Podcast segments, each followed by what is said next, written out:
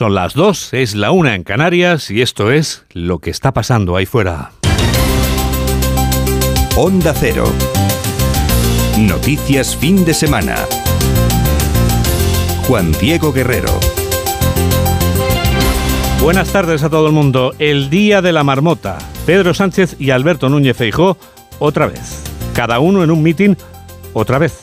La campaña electoral anual en la que vivimos otra vez aunque ninguno de los dos está en Pansutoni y todavía faltan 42 días para que vayamos a votar en las autonómicas y municipales y ocho meses más para que vayamos a votar en las generales. Y hoy nos encontramos con una rara avis, un cargo público que pide perdón y que no hay que ser un lince para darse cuenta de que ya era hora de que lo hiciera. El presidente Pedro Sánchez pide perdón a las víctimas de los agresores sexuales que se han beneficiado de la fallida ley del solo sí es sí. Si hay que pedir perdón a las víctimas, yo pido perdón a las víctimas por estos efectos indeseados. Pero creo que eh, ningún diputado, incluso de los grupos parlamentarios que hayan eh, votado en contra de esta ley del sí es sí, eh, está de acuerdo con rebajar las penas a eh, los agresores sexuales. Por tanto, yo eh, pido perdón a las víctimas y desde luego vamos a poner una solución encima de la mesa para resolver estos efectos indeseados. Así habla el presidente del gobierno en el diario El Correo. Pedro Sánchez se encuentra este domingo en Valencia, donde ha acudido el tiempo justo para clausurar la convención municipal del PSOE.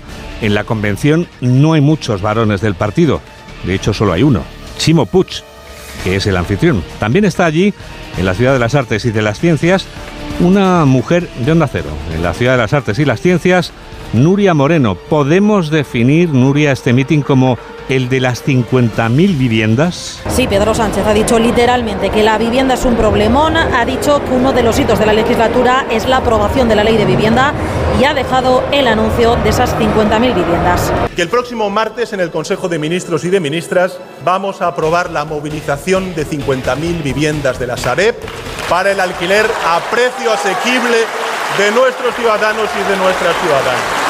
En clave económica, Sánchez ha sacado pecho de la reforma de las pensiones, la subida del salario mínimo y el aumento del empleo frente al apocalipsis económico, dice que preveía el PP. Acordaros cuando decían Sánchez va a tener un otoño caliente. Y estamos haciendo reformas en comparación con otros países o con otras épocas cuando gobernaban ellos con paz social. Decían que iba a venir el apocalipsis económico y yo, Chimo, Sandra, lo que he visto en Valencia y en la comunidad son hoteles llenos, playas hasta la bandera y terrazas a rebosar de gente, optimismo en la calle. De la vivienda Sánchez también se ha comprometido a que el 20% del parque de vivienda en España sea público. Según el PSOE, han sido en torno a los 4.000 asistentes a este acto que clausura la conferencia municipal del PSOE en Valencia. Desde la Ciudad de las Artes y las Ciencias de Valencia ha informado Nuria Moreno. Alberto Núñez Feijóo se encuentra en Cintruénigo, un municipio navarro de 8.000 habitantes en el que el Partido Popular celebra hasta ahora una comida mitin, esa misma modalidad de acto que ya empleaba ayer. Laura Gil, ¿qué ha dicho el líder de la oposición? Núñez Fijo, acompañado del presidente del PP Navarro, Javier García, ha abierto su intervención evocando la figura del expresidente Aznar cuando a su paso por esta localidad navarra anunció su marcha de la política cumpliendo un compromiso previo, lo que contrapone el líder popular a la falta de palabra del presidente Sánchez. Que aquí como decía Marcos, se despidió Aznar cumpliendo el compromiso de no estar más de ocho años como presidente del gobierno. Imaginaros cómo ha cambiado la política. Un presidente que dijo que se iba cuando tuviese ocho años de gobierno y se fue. Con un presidente del gobierno en España actual que no cumple ni una sola promesa de las que ha hecho desde que era candidato a la presidencia del gobierno. Núñez Fijo ha agradecido a los candidatos que se presentan en la comunidad foral por las listas del PP su compromiso con la política y con este partido que dice solo tiene vocación de servir a los ciudadanos y de respetar la Constitución en toda España. Es ser la cara visible de un partido, insisto, que no tiene más vocación que acertar, que no tiene más vocación que servir a los intereses generales y que no tiene más vocación que defender a los que cumplen las leyes ser candidato al Partido Popular es ser honrado con un partido que redactó la Constitución, que respeta la Constitución y que pide el cumplimiento de la misma en todos los territorios de nuestra nación. Compromisos de un Partido Popular que ha añadido su presidente nacional se extienden también al trabajo de cuerpos y fuerzas de seguridad como el de la Guardia Civil, después de reprochar a los socialistas en este acto su pacto con EH Bildu para sacar al Instituto Armado de la Comunidad de Navarra. El Partido Popular acaricia la mayoría absoluta en el Ayuntamiento de Madrid, según el sondeo que publica ABC este domingo. José Luis Martínez Almeida absorbe el voto de Ciudadanos que se queda sin representación. Ni siquiera Begoña Villacís consigue su acta de concejal. La presidenta del PP madrileño, en la que en ese partido en el que milita Martínez Almeida, habla este domingo en una entrevista que publica El Independiente. Isabel Díaz Ayuso tiene claro que Ferrovial se marcha de España porque huye de los modelos bolivarianos con los que la presidenta madrileña identifica a Pedro Sánchez. Una empresa puede tomar la decisión que considere crea puestos de trabajo, mueve la economía y además lleva marca España por todo el mundo, porque esta es una empresa que lo ha hecho siempre.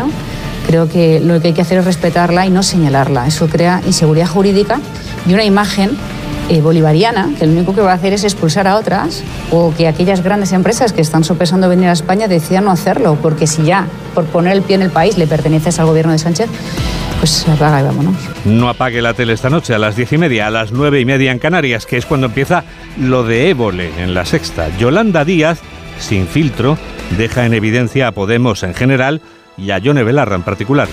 ¿Tú te crees? ¿Tú te crees que eh, si le firmamos un documento hoy a Podemos, a su secretaria general diciendo eso, están dentro de su mar? Yo te digo que no. Ahora, el diablo está en los detalles. Y de verdad, vamos a negociarlo todos. Y yo sé muy bien lo que quieren los partidos políticos, sé de lo que hablan los partidos. Hablan de cuánto dinero, cuántas listas y poquito del programa. Si, si es una tristeza esto, Jordi, pues ya está, no hay problema. Queda mucho tiempo para hacer esto. Pero vamos, tengo clarísimo que cuando uno quiere estar, está. 2 y 8, 1 y 8 en Canarias. Noticias fin de semana. Juan Diego Guerrero.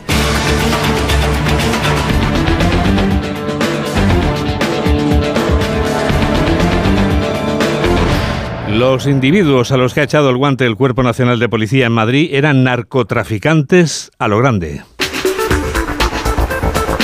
La operación policial también ha sido a lo grande. Lagarto, lagarto. Jorge Infer.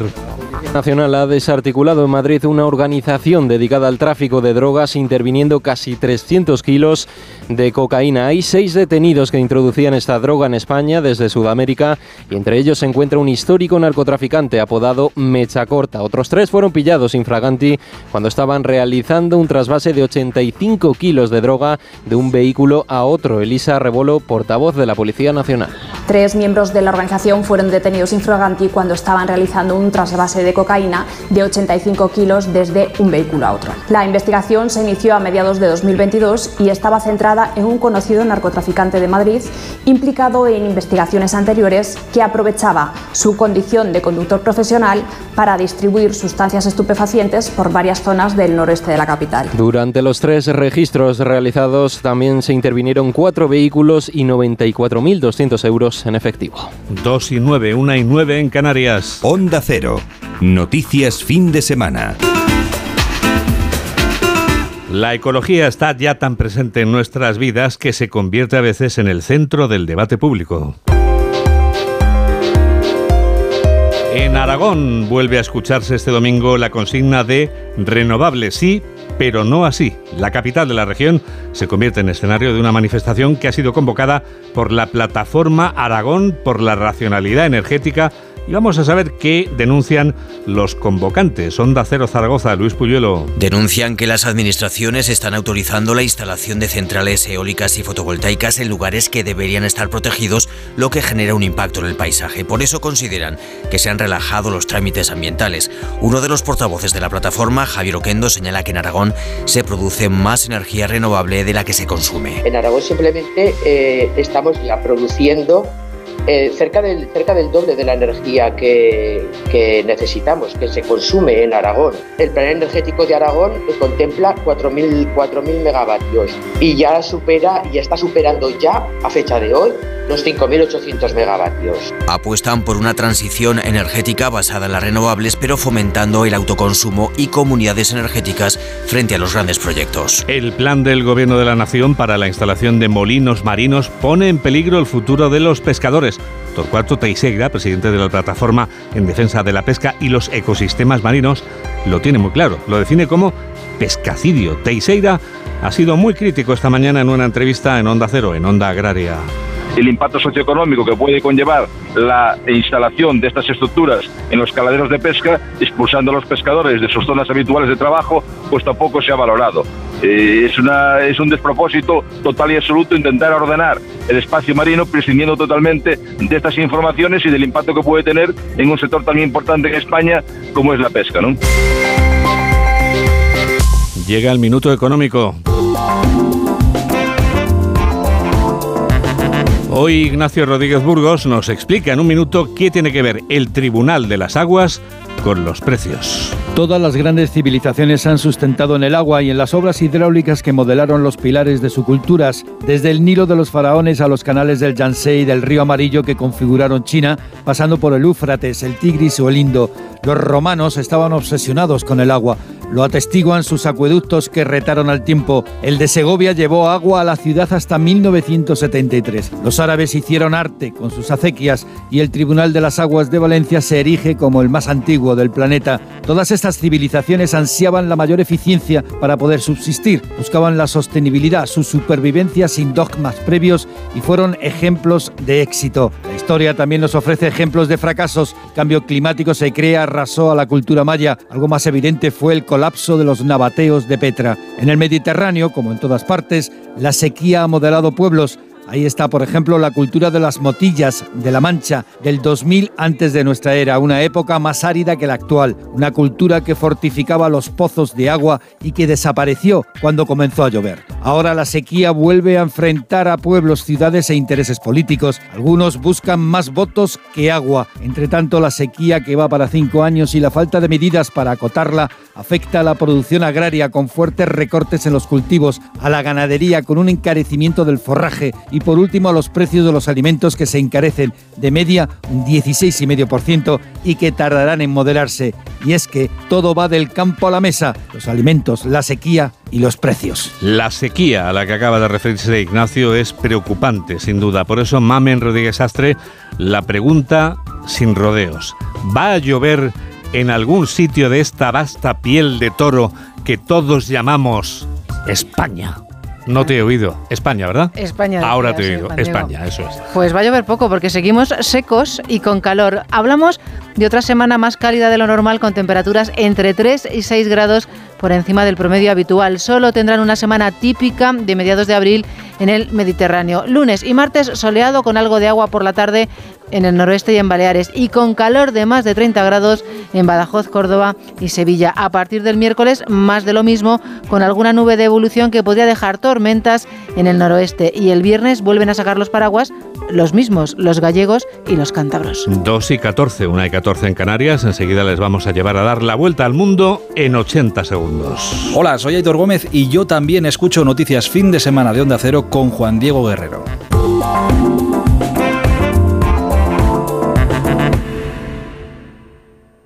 Cuando te escapas a tu casa de la playa, es lógico y normal que pienses algo así. Tener una casa para desconectar me encanta, pero está mucho tiempo vacía y que pueda pasar algo sin enterarme me inquieta. Securitas Direct te entiende. Por eso su alarma detecta si alguien intenta entrar en tu casa, activando su tecnología Zero Vision, un humo denso que expulsa al intruso en segundos para que no se quede allí. Porque tú sabes lo que te preocupa y ellos saben cómo solucionarlo. Llama ahora al 900-272-272 o entra en securitasdirect.es. ¿Cansado de pagar facturas de luz desorbitadas? Estate atento, se acerca la oportunidad que estabas esperando. Llega el día sin IVA las placas solares con Angel Solar. Prepárate para ahorrar el 21% del IVA en tu instalación solo durante los días 17 y 18 de abril. No pierdas la oportunidad y di adiós a la factura de luz. Angelsolar.es. Súmate al ahorro es el mayor fraude de la historia del deporte español. Esto es una cosa gordísima. España ganó un oro paralímpico. Esta falsificación de documentos. Haciendo trampas. Metieron gente normal, sin discapacidad. Soy Mamen Mendizábal y esto es Anatomía de la estafa paralímpica. Anatomía de Esta noche a las 9 y 25, preestreno en La Sexta. Y después Yolanda Díaz en Lo de Évole, en La Sexta. Síguenos en Twitter en arroba noticias FDS. Es el momento del Foreign Affairs.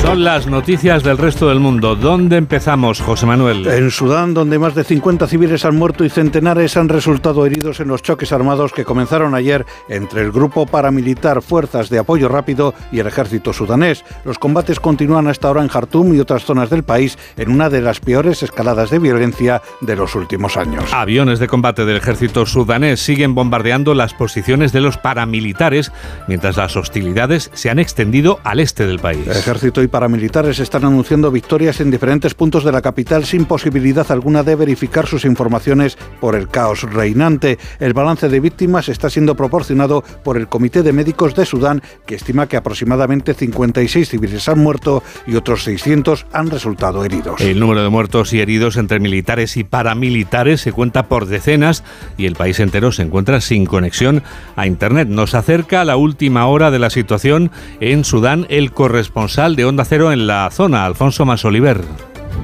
El conflicto prosigue por toda la geografía nacional en un momento en el que ambos bandos pugnan por hacerse con el poder. Las imágenes que nos están llegando son más similares a un conflicto armado que a las de un simple golpe de Estado. Imágenes como aviones de combate sobrevolando las grandes ciudades y bombardeando periódicamente las posiciones del RSF. Además, soldados del ejército egipcio que se encontraban en el país para hacer labores de entrenamiento con el ejército sudanés se unieron durante los primeros momentos de los combates al ejército regular y ahora mismo están siendo detenidos por los rebeldes del RSF. Un ejemplo de lo que podría desembocar en una crisis diplomática con Egipto. Gracias, Alfonso, por esa conexión en la frontera del país en el que está intentando entrar nuestro reportero. Vamos ahora hasta la India, donde la policía ha detenido a tres personas por la implicación en el asesinato a tiros de dos conocidos delincuentes. Los hermanos Atik y Ashraf Ahmed han sido abatidos a quemarropa ante las cámaras de televisión cuando comparecían ante la prensa. Los medios de comunicación de la India califican a Atik Ahmed de político reconvertido en gángster con acusaciones de asesinato y actividades mafiosas a sus espaldas. En las imágenes se ve a Atik y su hermano descender de un vehículo policial fuertemente custodiados por la policía para acudir a un centro médico. Cuando comienzan a responder a las preguntas de los periodistas, tiene lugar el atentado.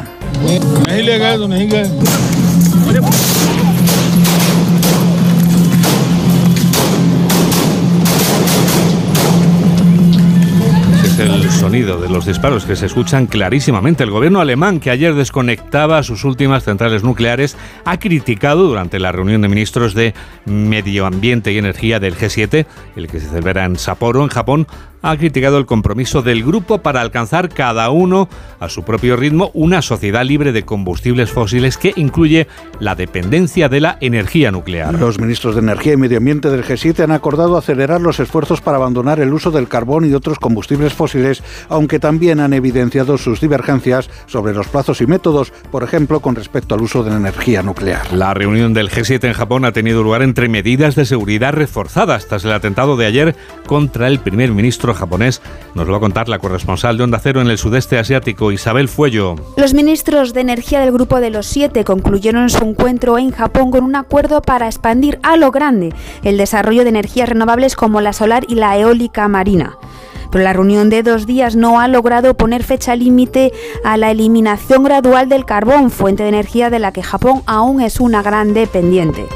Esto demuestra la gran crisis energética provocada por la guerra de Ucrania. Sigue ahondando en las líneas divisorias en el bloque de los siete en esta materia.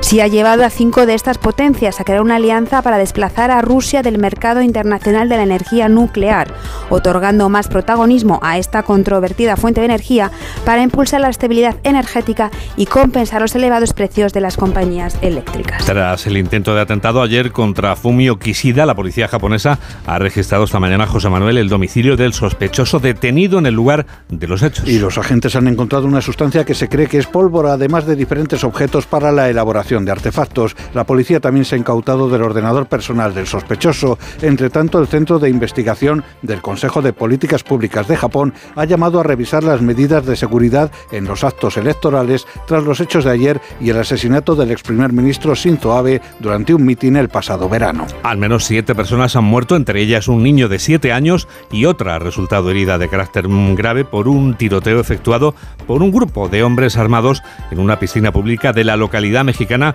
de Cortázar, en el estado de Guanajuato. Las otras víctimas mortales han sido identificadas como tres mujeres y tres hombres por los disparos efectuados por hombres armados que rompieron en el balneario La Palma y procedieron a abrir fuego contra la gente por motivos que todavía se desconocen. Antes de huir, los asaltantes se llevaron todas las cámaras de seguridad de las instalaciones. Y al menos 16 personas han muerto y otras nueve han resultado heridas al propagarse un incendio en un edificio residencial en Dubái, en Emiratos Árabes Unidos. El incendio se originaba en un apartamento ubicado en el cuarto piso del edificio en el área de Al Ras, una zona muy poblada cercana a un mercado antiguo de Dubái. Pese a que fue posible evacuar a gran parte de los residentes, los servicios de emergencia no pudieron evitar el fallecimiento de esas 16 personas que quedaron atrapadas. Ha sido un resumen de José Manuel Gabriel. Hola, soy Alaska. Yo también escucho Noticias Fin de Semana con Juan Diego Guerrero.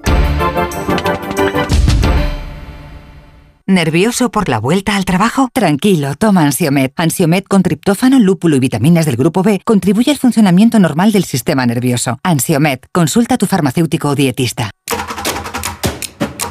En Sonora, disfruta del mejor entretenimiento en audio estés donde estés. Series, películas. Una española de belleza legendaria. Documentales y true crime. No se vuelva a comportar como un idiota. Descarga la app o entra en sonora.com y prueba 14 días gratis. Síguenos en Facebook en Noticias Fin de Semana Onda Cero. 2 y 22, 1 y 22 en Canarias. ¿Cómo será el teatro sin Nuria Espert? Pues será distinto, porque la actriz de 87 años ha anunciado este domingo su retirada de los escenarios. Desde Onda Cero Barcelona, Lola Surribas. Sí, la actriz Nuria Spert tiene previsto retirarse de los escenarios una vez acabe su última función, La Isla del Aire, y así lo ha comunicado en una entrevista en TV3. Pero no tengo no tengo intención de aceptar No tengo la intención de aceptar ningún proyecto más. Me gustaría que este acabara como está ahora, muy bien hecho, muy limpio, muy verdadero. Todos entramos dentro de la creatividad cuando se acaba la función, somos gente feliz y contenta. Som gent feliç. Expertes Cruz San Jordi 1983, Premio Nacional de Cultura 2015 y una de las figuras más importantes del teatro catalán y español del siglo XX y XXI, con una importante proyección internacional que le ha llevado a interpretar míticos personajes como Bernarda Alba, Lucrecia o La Celestina, entre otros. La que es su última obra, La Isla del Aire, se puede ver en el Teatro Romea en Barcelona hasta el día 14 de mayo. De Cataluña viajamos a Cantabria, donde el comienzo del año jubilar lebaniego abre las puertas a 400 actividades culturales y también a la visita de 2 millones de peregrinos. Desde la redacción de Onda Cero en Cantabria, Alicia Real. El 74 año jubilar lebaniego comienza con la apertura de la Puerta del Perdón. Tres golpes de martillo han abierto la puerta del monasterio de Santo Toribio de Líbano. Los peregrinos que la traspasan recibirán a partir de hoy la indulgencia plenaria en un año jubilar que tendrá más de 400 actividades culturales, que prevé recibir a 2 millones de peregrinos y que generará 200 millones de euros con 2.200 puestos de trabajo en torno a este evento. Además, desde hoy se puede realizar el Camino Lebaniego, que contará con una furgoneta de asistencia al peregrino de la Guardia Civil, un vehículo que recorrerá los principales tramos de carretera de este Camino Lebaniego. 2 y 24, 1 y 24 en Canarias. Noticias Fin de Semana. Juan Diego Guerrero. Titulares del deporte con David Camps. Desde las dos juegan Girona-Elche, empate a cero en el marcador, el colista en el estadio Montilivi, el líder el Barcelona lo hará en el Coliseum. Alfonso Pérez de Getafe a partir de las 4 y cuarto con 10 puntos de renta sobre el Real Madrid tras el triunfo blanco en Cádiz. El Madrid ya conoce el árbitro del partido del próximo martes ante el Chelsea en los cuartos de final de la Champions. Será el italiano Daniele Orsato. A las seis y media Atlético de Madrid-Almería. A las 9 Valencia-Sevilla en otro tiempo por Europa. Hoy por eludir el descenso. En la Liga Endesa de Baloncesto, vigésimo séptima jornada, juegan los cuatro primeros clasificados entre sí, lo hace el líder, el Vasconia en Tenerife, que es cuarto, en el último cuarto 64-56 gana el Tenerife. Esta tarde a las seis y media el clásico Barcelona-Real Madrid, ambos equipos a una victoria del Vasconia. Además en juego, y está a punto de finalizar, Murcia 73, Zaragoza 69, a las 5 juegan Manresa-Granada, cerrarán la jornada a las 8, Valencia-Betis. Y ahora lo que va a pasar ahí fuera. Yolanda Viladecans avanza algunas de las noticias de la semana que viene, que son las noticias del futuro. Semana que empieza con la mirada puesta en el Congreso, donde acude el presidente del Gobierno, Pedro Sánchez, el miércoles al Pleno, con la ley de vivienda ya zanjada con sus socios parlamentarios y con la reforma de la ley del solo sí es sí, para que sea aprobada por la Cámara Baja. Semana de previsiones económicas con la actualización de las previsiones para España que realiza Funcas para el periodo 2023-2024. Semana en la que se hablará de sequía, con la reunión el miércoles en el Ministerio de Agricultura con organizaciones agrarias y regantes ante la preocupante situación. Una semana importante además para Dani Alves, el futbolista, declara de nuevo mañana a las diez y media ante la jueza que lo investiga por agredir presuntamente a una chica en Barcelona. Y en nuestros días mundiales, Juan Diego. Vamos a ver. Mira, mañana, Día Mundial de la Información Juvenil. Bien. El martes, esto te va a encantar, es el Día Mundial de los Monumentos y del Radio Aficionado, que Me yo sé que a ti te encanta, encanta, encanta, ya lo sabía yo. El miércoles, Día Mundial de los Simpson. Los Simpson también tienen su Día Mundial, favor. es el miércoles. El viernes, Día Mundial de la Creatividad y el sábado, muy importante, Día Internacional de la Madre Tierra, de la Pachamama. Por supuesto, yo te voy a sorprender yo a ti, porque si existiera el Día Mundial del Pidgin, Del yo pidgin. tengo a quien te lo va a explicar Vamos perfectamente. Vamos a ver. En este equipo hay alguien que vive a diario el Día Mundial del Pidgin. Jorge Infer, ¿qué es el Pidgin? Pues Juan Diego, para hacernos una idea, el pidgin lo ejercen aquellas personas que fuera de toda casualidad se ven beneficiadas día sí y día también por ciertas circunstancias. Por poner un ejemplo, se puede considerar que una persona hace pidgin cuando encuentra un código de descuento en una página web y posteriormente lo aplica en un determinado servicio para ahorrarse, ya sabes, unos centimillos. Y te digo más. Resulta extremadamente excitante cuando ese determinado servicio tiene que ver con la comida. Ya sabes, Juan Diego, que no hay nada mejor que llevarse a la boca dos porciones en lugar de una. Y ojo, porque así se le considera también a la persona que distribuye esa satisfacción. Repartir con la comunidad este tipo de goces también hace felices al resto. ¿Te das cuenta, de Yoli, de con quién No trabajas? me lo puedo no? creer. Vamos. Acabo de descubrirlo. Por favor. Bueno, pues Mamen Rodríguez Astre es quien produce y Jorge Zamorano es quien realiza este programa de noticias en Onda Cero. Hay que ver cómo pasa el tiempo. Nos despedimos ya con una canción que abre el álbum, el último álbum de estudio de Roxy Music, que también resulta ser el mejor de su carrera, aunque solo sea porque contiene esta pequeña joya del sofistipop con el que nos deleita la banda de Brian Ferry. Este número musical es el que abre el disco Avalon, publicado en 1982. Sus primeros acordes son tan reconocibles que son universales.